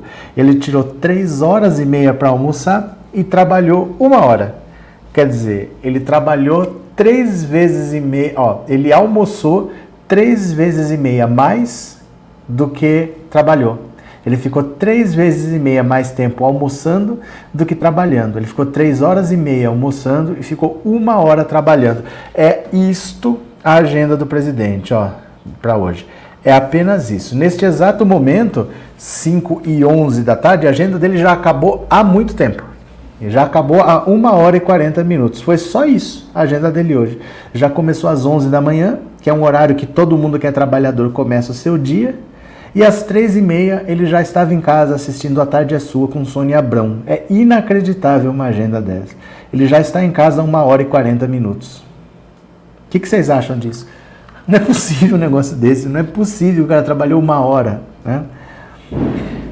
Que isso, tá enrolando a língua por causa do frio. Mas que frio? Eu tô na Bahia, aqui tá. Hum, como que se diz? Pera lá, pera lá. Aqui tá fazendo. Que temperatura que tá agora? Deixa eu ver. Deixa eu ver quanto é que tá agora aqui. Eu sei que está muito quente, viu?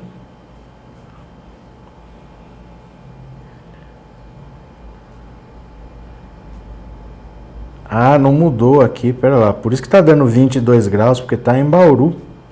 Deixa eu ver aqui.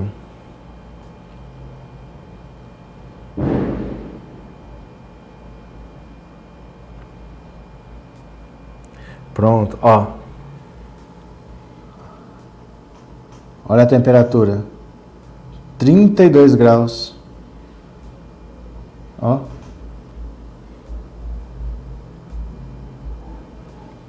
Está fazendo 32 graus aqui. Então, não é por causa do frio, aqui está 32 graus, viu?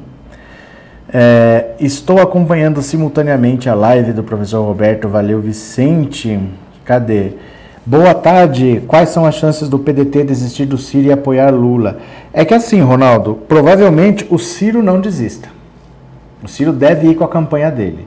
Então você não vai ver nacionalmente o PDT apoiar o Lula. O que você vai ver é nos estados fazer acordos regionais. Então aqui eu não tenho o candidato, eu vou apoiar o PT. Aqui o PT resolve apoiar o PDT, eles vão fazendo acordos estaduais. Nacionalmente você provavelmente não vai ver, porque o Ciro dificilmente desista.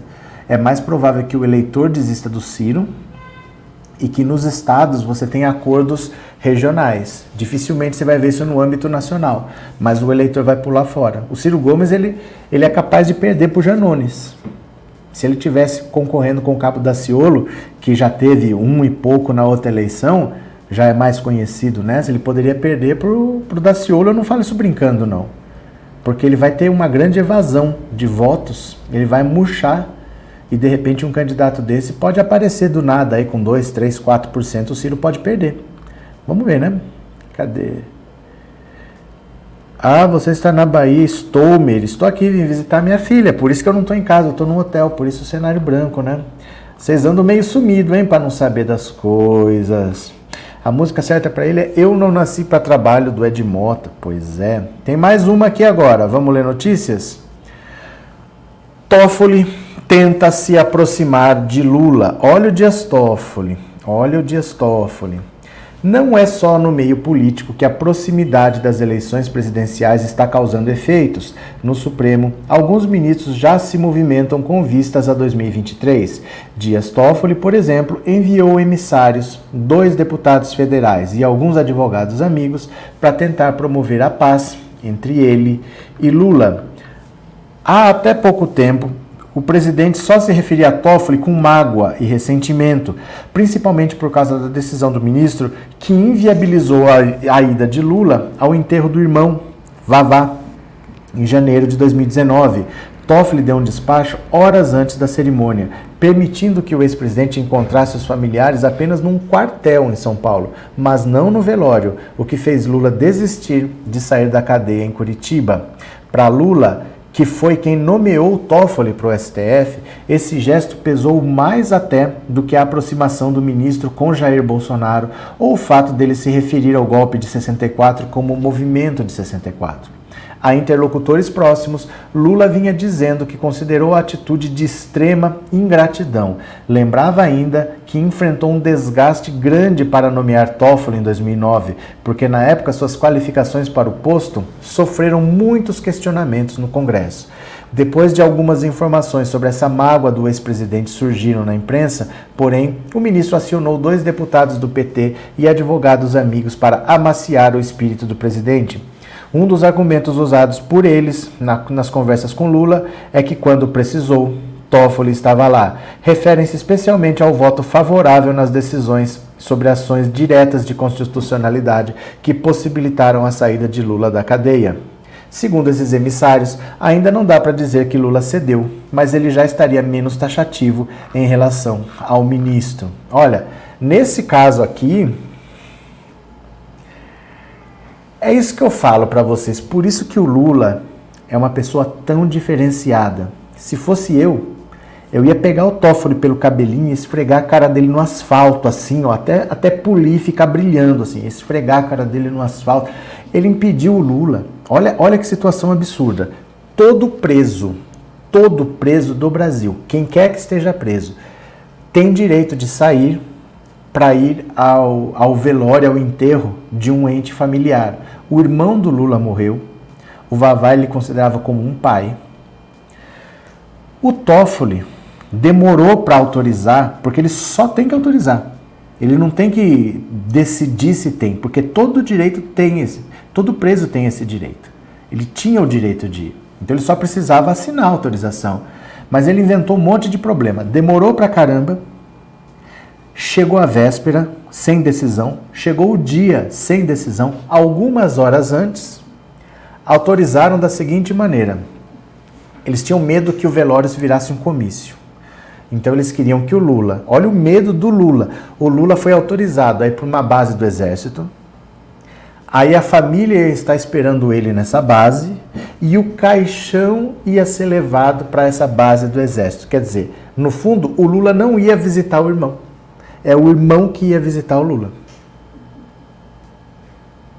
Isso é uma das coisas mais indignas que a gente vê, porque, primeiro, que é um direito, não tem que decidir se ele pode ou se ele não pode, é direito dele.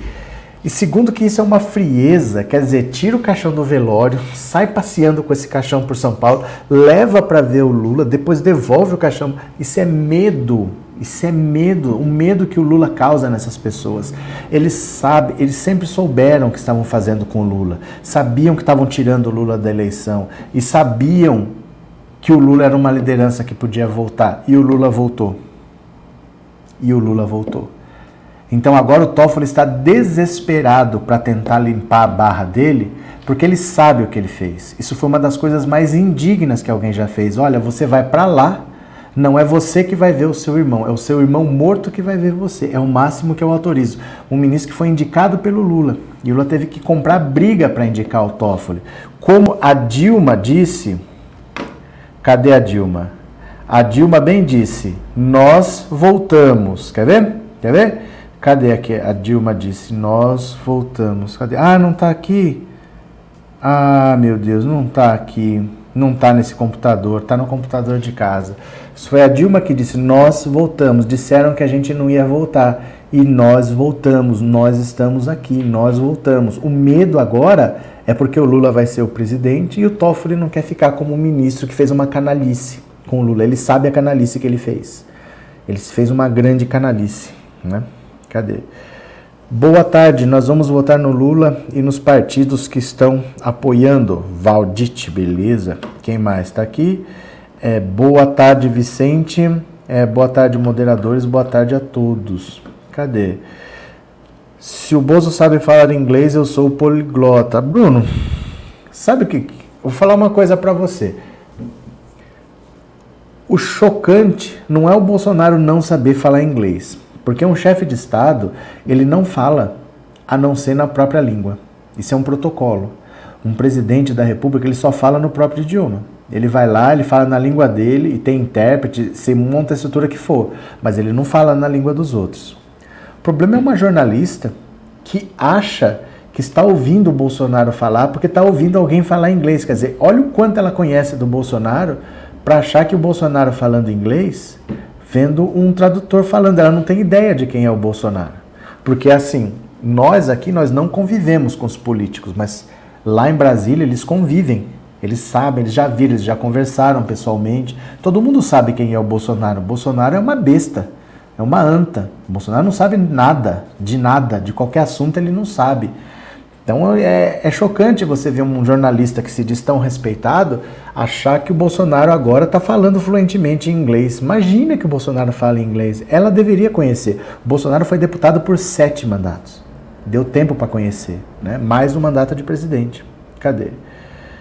É, se fosse eu, falava pro Toffoli, chupa que a cana é doce.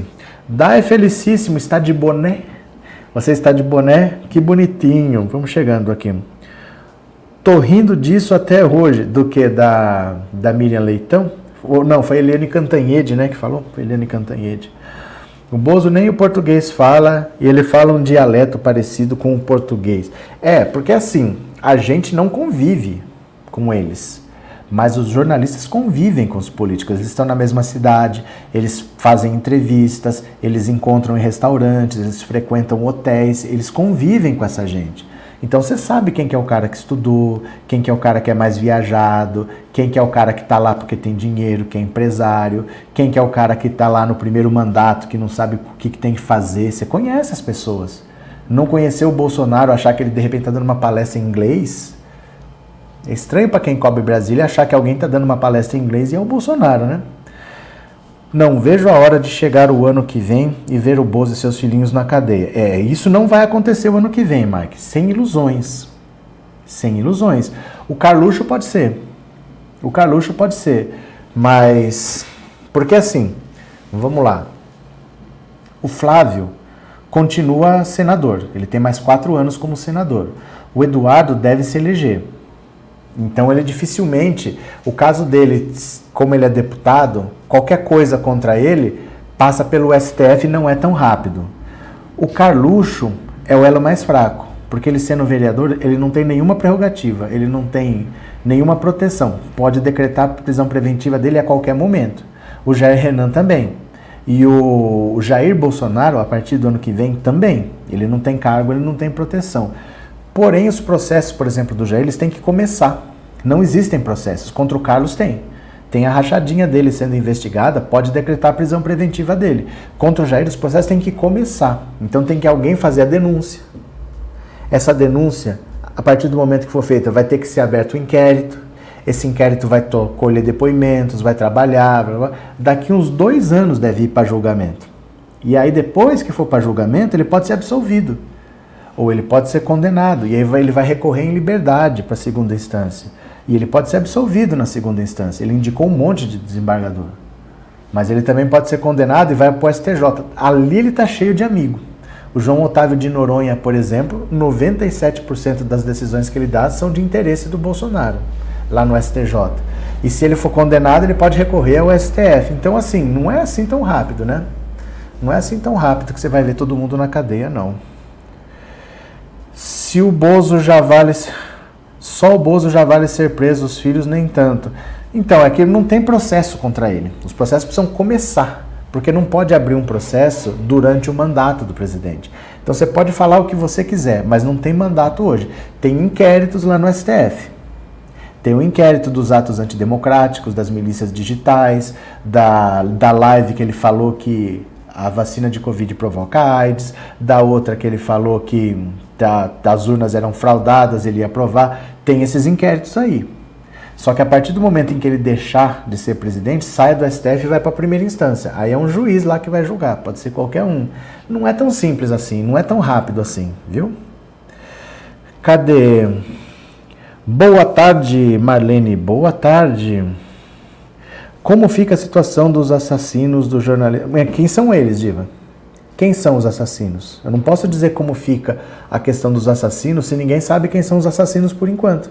Você tem que prender primeiro as pessoas, né? Você tem que saber. Localizaram os corpos? Está comprovado? Foram assassinados? Quem foram os assassinos? Aí eles vão ter que ser julgados, vão ter que, né? Gente, é, não, tem, não tem mágica, sabe? Não tem instalar de dedo e as coisas se resolvem. Tudo leva o seu tempo. A justiça tem um tempo dela, né? Infelizmente. Agora, enquanto Toffoli está tentando se reaproximar de Lula, tem um outro ministro que está cada vez mais grudado no Bolsonaro. Com três letras. Qual que é o ministro que está cada vez mais grudado no Bolsonaro com três letras? A primeira é F, a última é X. Em meio à cruzada contra o judiciário, a aproximação entre Bolsonaro e um ministro do STF. Olha só.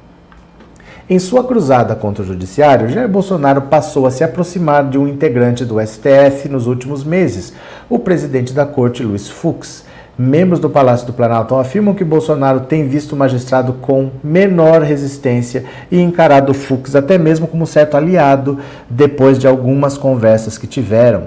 Bolsonaro disse a pessoas próximas que saiu de um bate-papo com o ministro tendo a nítida impressão de que, assim como ele, Fux não gostaria de ver o PT retornar ao poder. A comunicação entre os dois, inclusive, passou a ser mais frequente.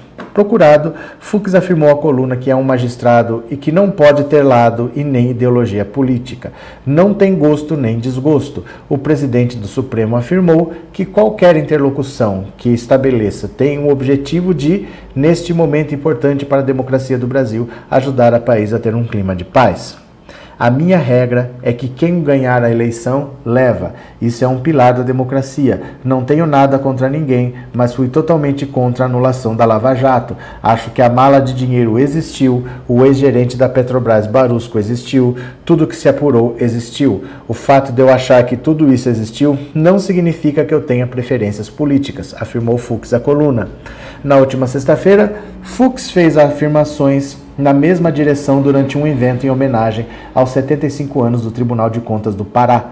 O presidente do STF disse que ninguém pode esquecer que houve corrupção no Brasil e que decisões judiciais na Lava Jato, anulando processos, foram tomadas por questões formais. Sem citar nomes, mencionou as malas com 51 milhões do ex-ministro Gedel Vieira Lima e os 98 milhões de dólares que o ex-gerente da Petrobras, Pedro Barusco, confessou ter desviado e que depois devolveu. Aí, Presta atenção, é por isso que os processos do Sérgio Moro foram todos anulados, porque o Fux claramente ele tem um lado. Ele é lavajatista. Ele sempre assinou tudo embaixo do que Sérgio Moro fazia. Ele tem uma preferência que é contra o Lula e ele estava falando esses dias que o Lula teve os processos anulados por uma questão formal. Não é uma questão formal. Uma das coisas mais graves que pode acontecer com o juiz é você ter um cenário em que o juiz não é neutro. Porque você imagina, eu estou aqui, você bateu no meu carro, não quis pagar, procure seus direitos. Eu vou lá na justiça e o juiz está de conversinha com você, está falando, ó, fala isso, aquilo você não fala, fala aquilo outro, isso aqui é mentira, mas pode falar que eu vou aceitar. Aquilo ali é verdade, mas não te ajuda, você não fala. Como é que é um julgamento justo assim? O Sérgio Moro foi considerado suspeito, o Sérgio Moro foi considerado um juiz parcial, o Sérgio Moro cometeu crimes, o Sérgio Moro agiu por interesse próprio. É por isso que os processos foram todos anulados. Os processos nunca deveriam nem estar em Curitiba e o Sérgio Moro não podia ter feito nada do que ele fez. Ele cometeu ilegalidades, não é uma questão simplesmente formal.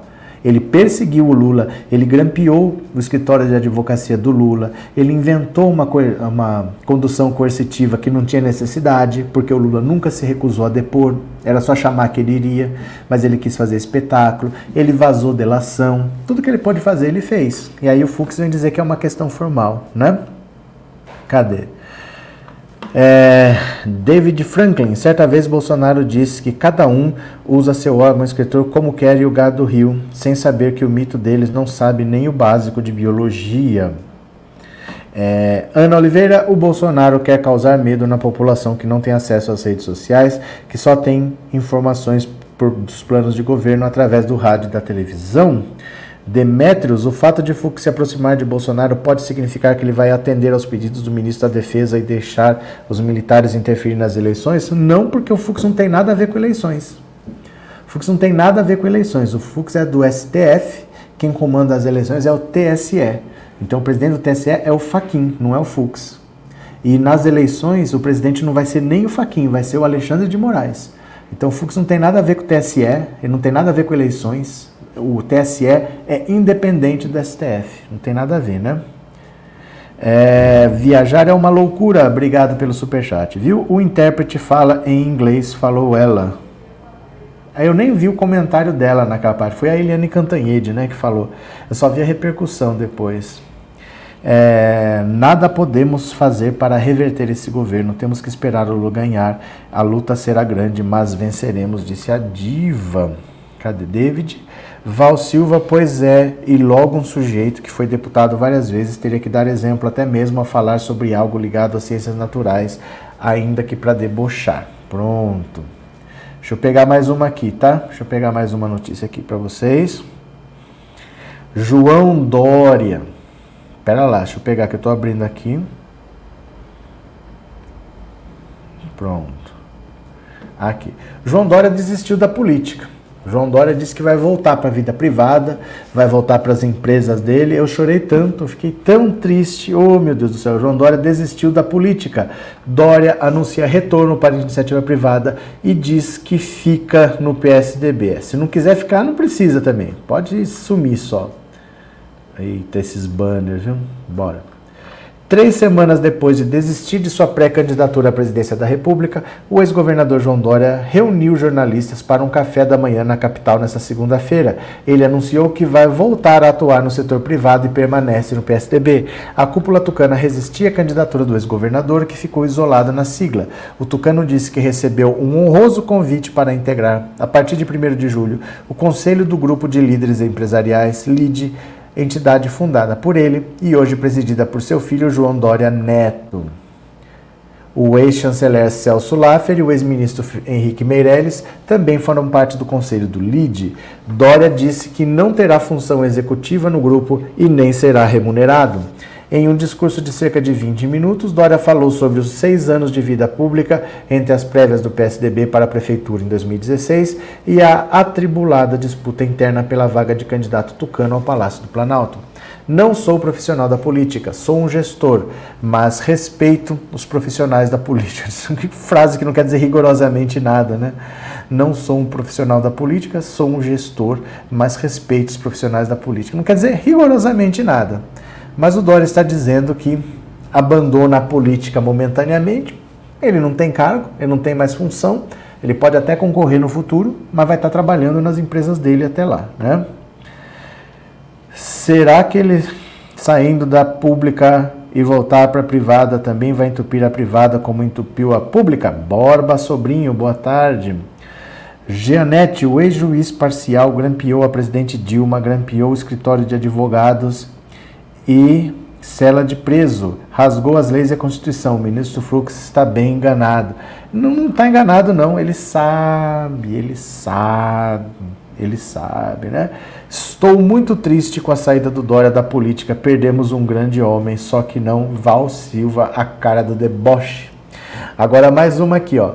Gasolina cairá R$ reais para o consumidor se aprovados projetos sobre combustíveis, diz Bolsonaro. Sei. Acredite quem quiser, né?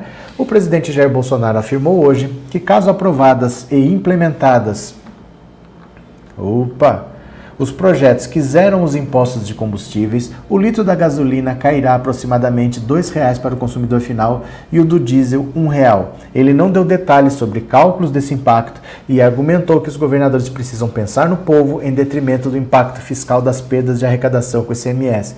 Ou seja, chutou. Chutou porque ele não deu nenhum detalhe sobre os cálculos, não disse de onde esse número saiu, que a gasolina vai baixar dois reais. Ele disse que vai baixar e pronto, foi só isso. Segundo Bolsonaro, deve ser votada entre hoje e amanhã no Congresso a proposta de emenda à Constituição que permite ao governo federal compensar temporariamente uma parte da perda da arrecadação do ICMS dos estados com o ICMS. O presidente também espera ainda nessa semana a aprovação do projeto que já passou na Câmara e está em análise no Senado para fixar o limite de 17% de ICMS em serviços essenciais, incluindo combustíveis. Em entrevista à CBN Recife pela manhã, Bolsonaro argumentou que os governadores precisam pensar no povo e não na arrecadação. Não é que os estados deixam de arrecadar, o povo deixa de pagar. Tem que pensar no povo. Não é o estado que arrecada, o estado que está perdendo. Quem está perdendo é o povo e quem está pagando a gasolina muito caro quando está abastecendo o carro. Então, a previsão é cair por volta de R$ reais o litro da gasolina e cair por volta de um real o preço do diesel. Questionado sobre o futuro da Petrobras, Bolsonaro disse que o governo não irá acelerar o processo de privatização, mas voltou a criticar a estatal por não observar o seu papel social. Qualquer empresa, quando você fala em privatizar, leva anos. A Petrobras leva no mínimo quatro anos. Então, a gente apresentou uma proposta inicial, não vamos botar o pé no acelerador. Por que isso? Porque é um apoio popular muito grande. Até pouco tempo não tinha esse apoio popular para privatizar a Petrobras. Só que o povo está vendo que a Petrobras só visa lucro. A culpa é da Petrobras. Ele que é o chefe da Petrobras, porque ele é o acionista majoritário, ele não tem culpa. A Petrobras faz o que quer, a culpa é dela, como se fosse uma criança que ninguém controla e o pai fala que a culpa é da criança, né? Obrigado, Inês, Ana Maria. Cadê Janete? Bozo, que cinismo. É... David Frank, eles não levam a política a sério, pensam que é brincadeira, disse a Val. É, Glória, estou tão preocupada que o Dória deixou a política, já vai tarde. Quem mais? Ariadne, ah, mas pensar no povo durante a pandemia não pode. Pois é, mas agora tem eleição, né? Agora cada eleitor é um voto. E enquanto o Bolsonaro fala que a gasolina vai cair 2%, olha o que diz esse, esse senhor aqui, olha. Bolsonaro se empenha em vender um faz de conta, diz professor de Oklahoma. Olha, vamos ver aqui.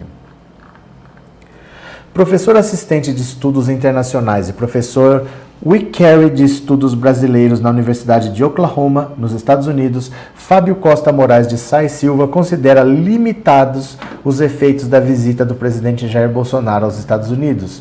Bolsonaro continua empenhado em vender ao seu eleitorado um faz de contas. Vai dizer que a reunião foi boa, espalhar clipes de motociata, enfim, vender como uma vitória. Na prática, sabemos que não foi nada disso, disse em entrevista ao Correio.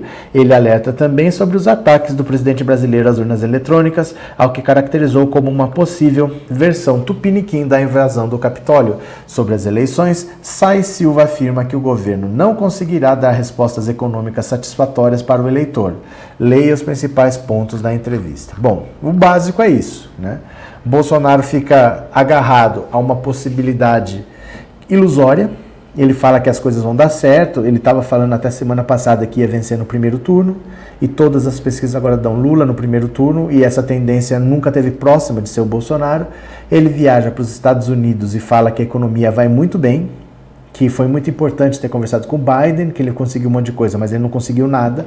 Na verdade, o Biden puxou a orelha dele, porque já teve quatro secretários dos Estados Unidos, quatro secretários do Biden que já vieram aqui para dar o recado de que um golpe não será aceito, que ele tem que respeitar o resultado das eleições, o resultado das urnas, e falando que não só os Estados Unidos, mas a comunidade internacional não vai aceitar um golpe, que confiam no sistema eleitoral brasileiro.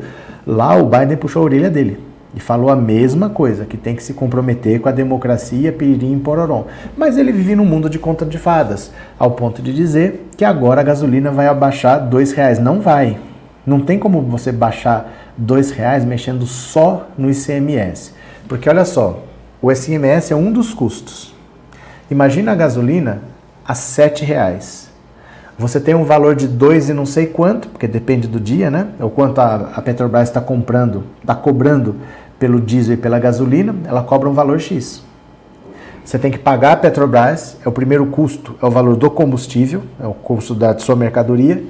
Você tem que cobrar PIS, COFINS e CID, que são três impostos federais, o ICMS, que é um imposto é, estadual, até aí já foram cinco, né? O preço do combustível, PIS, COFINS, CID ICMS, mais os custos do posto. Você tem que cobrar custo de eletricidade, de mão de obra, de manutenção, e ainda tem que garantir uma margem de lucro. Você tem que cobrar um dinheiro para o cara que é o dono do posto lucrar. Então, desses custos todos que eu estou chutando por baixo, o ICMS é um. Mexer no ICMS não vai baixar o preço da, da gasolina em dois reais. Não tem como. Não representa tudo isso. Né? Mas ele gosta de vender esse conto de fadas de que as coisas vão acontecer simplesmente porque ele está fazendo uma maluquice que ninguém entendeu. E o custo de baixar o preço dos combustíveis vai ser torrar a Eletrobras. Ele vai pegar o nosso sistema de energia, que é, é o que controla você acender uma luz e ter luz. Então você vende isso, por exemplo, um grupo chinês, o chinês vem aqui e compra. Se o chinês mexer no interruptor e cortar a energia do Brasil, ele comprou o controle do sistema de energia. Ninguém privatiza um setor estratégico como esse. Ah, deixa um estrangeiro tomar conta que se dane. Ninguém faz isso. Ele não só vai fazer, como vai pegar o valor da venda e vai usar para baratear o preço do combustível, vai pôr dinheiro ali. Ele vai torrar um setor estratégico, a, Pet a Eletrobras, ele vai torrar em 4, 5 meses para tentar baixar o preço, para tentar a reeleição. É inacreditável, né? Cadê? Marlene, Bozo vive de faz de contas, o homem inútil larga logo o osso. Cadê? que mais? É, Val seria razoável se baixasse dois reais, mas nem isso vai acontecer. Não, não vai acontecer. Não vai acontecer nada próximo disso, vão ser centavos, né? A gasolina vai abaixar em dois reais por seis meses para aumentar dez reais em dois Não, mas não vai abaixar dois reais. Não abaixa dois reais. Porque primeiro ele vai retirar imposto. Isso é uma coisa. Vai cair alguns centavos porque ele retirou um imposto. Mas a Petrobras vai continuar cobrando o que ela quiser. Pode ter um aumento amanhã. Ele pode tirar um imposto hoje e pode ter um aumento amanhã. A Petrobras não parou de aumentar. Ele está mexendo no imposto, não está mexendo no preço da Petrobras. Né? É, mas ele fazer isso não é crime? Tá, é proibido na lei vender uma estatal? Não é proibido. Gente, vocês precisam acordar para a realidade do quanto é perigoso eleger um cara como o Bolsonaro e achar que ele não pode fazer as coisas. O sistema é presidencialista, o presidente tem muito poder. Vender uma empresa estatal é para vender. Ele recebeu o dinheiro, ele faz o que ele quiser com o dinheiro.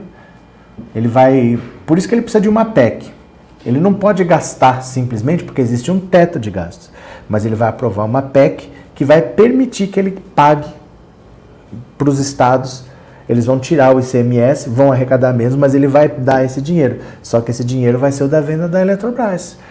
É muito perigoso e complicado você eleger um cara como o Bolsonaro. Não adianta achar que depois, ah, mas não é crime, mas não, não é crime, gente. Não é crime. Bolsonaro, se ele puder vender o Brasil para se reeleger, ele vende. Mas o povo deu essa caneta na mão dele. 57 milhões de pessoas votaram. Isso que a gente não pode esquecer. Né? Mas não é crime vender uma estatal e depois usar esse dinheiro num mecanismo de transferir esse dinheiro. Crime não é, né? Só vende com autorização dos deputados comprados por Bozo. Mas é. Já está aprovado. Já foi aprovado, né? Cadê? Usar o dinheiro da venda para isso é improbidade administrativa? Por quê? Vai, por, que, por que não pode? Por que não pode? Não é porque não te agrada que é crime. É um dinheiro que entrou no caixa da União. Ela vai ajudar os estados. Os estados vão parar de cobrar imposto. O que, que tem de legal nisso? Gente, ou vai se eleger uma pessoa comprometida então não adianta dar caneta na mão dele e achar que ele vai fazer o que te interessa, porque ele não é uma pessoa comprometida com o povo. Não tem nada de errado nisso. Legalmente falando, não tem. O errado nisso é ter dado essa caneta para o Bolsonaro. O povo que errou. 57 milhões de pessoas deram essa caneta na mão desse cara. É como você dar uma gilete na mão de um macaco. Ah, mas ele não pode fazer isso. Gente, você deu uma gilete na mão do macaco. Ele vai fazer qualquer coisa, menos se barbear, pode ter certeza. Você não vai ver ele se barbeando. Mas alguma coisa ele vai fazer, ele vai fazer de tudo, menos se barbear, né? Aí é que tá, Arlete. O problema é esse. Não é, não é crime. Não é correto. Não é ético, mas não é crime. Vender uma estatal é crime? Foi aprovada. O TCU aprovou, os deputados aprovaram. Entrou um dinheiro no caixa, eu não posso usar? Não pode porque tem o teto de gastos. Eles vão fazer uma PEC para permitir. Então tá tudo dentro da lei. Não tem o que fazer. Botou o Bolsonaro lá, as consequências são irreparáveis. Nós vamos torrar em seis meses o valor da venda da Eletrobras, que é um setor que é estratégico e nem deveria ser vendido. Mas nós vamos vender e vamos torrar em seis meses. Para gastar com quem tem carro e não com quem é pobre de verdade. Certo? Ó, eu vou parando por aqui, viu, meu povo? que eu tenho que dar uma assistência para minha filha, é para isso que eu estou aqui e eu volto amanhã. Eu já fiz essa live mais cedo porque eu, de noite eu não vou estar aqui, mas de manhã eu volto. Valeu? Obrigado por terem comparecido, um beijo grande, até mais e tchau. Valeu!